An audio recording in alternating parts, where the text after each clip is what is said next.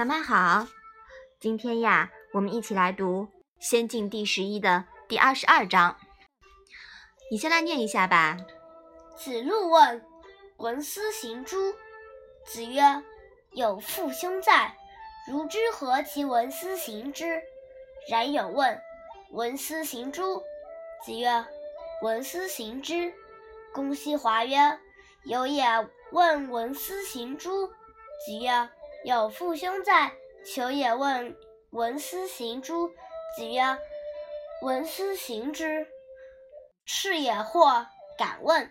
子曰：求也退，故进之；有也兼人，故退之。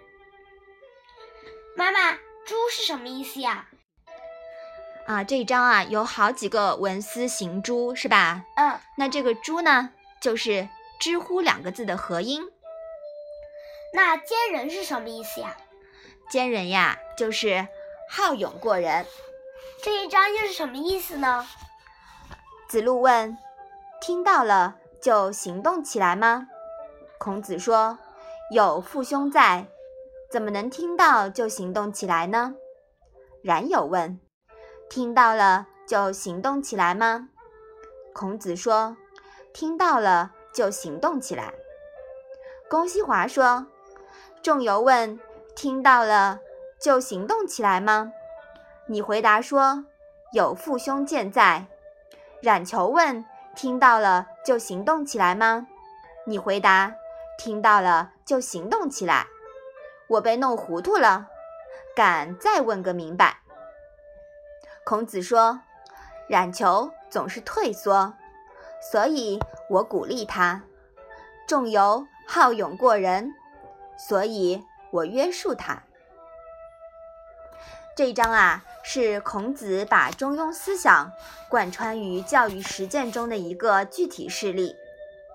在这里呢，他要自己的学生不要退缩，也不要过头冒进，要进退适中。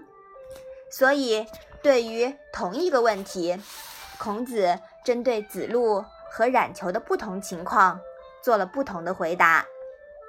同时，也生动地反映了孔子教育方法的一个特点，也就是什么呀？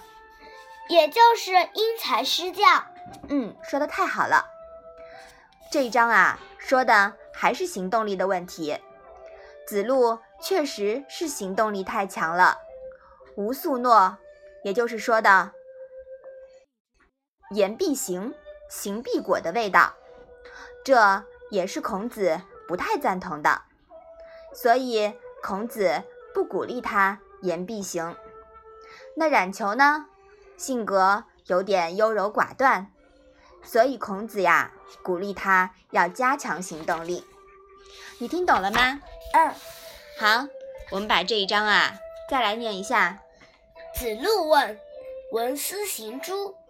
子曰：“有父兄在，如之何其闻斯行之？”冉有问。闻斯行诸？子曰：闻斯行之。公西华曰：有也问闻斯行诸？子曰：有父兄在。求也问闻斯行诸？子曰：闻斯行之。赤也或敢问？子曰：求也退，故进之；有也兼人，故退之。好的，那我们今天的《论语》小问问就到这里吧。谢谢妈妈。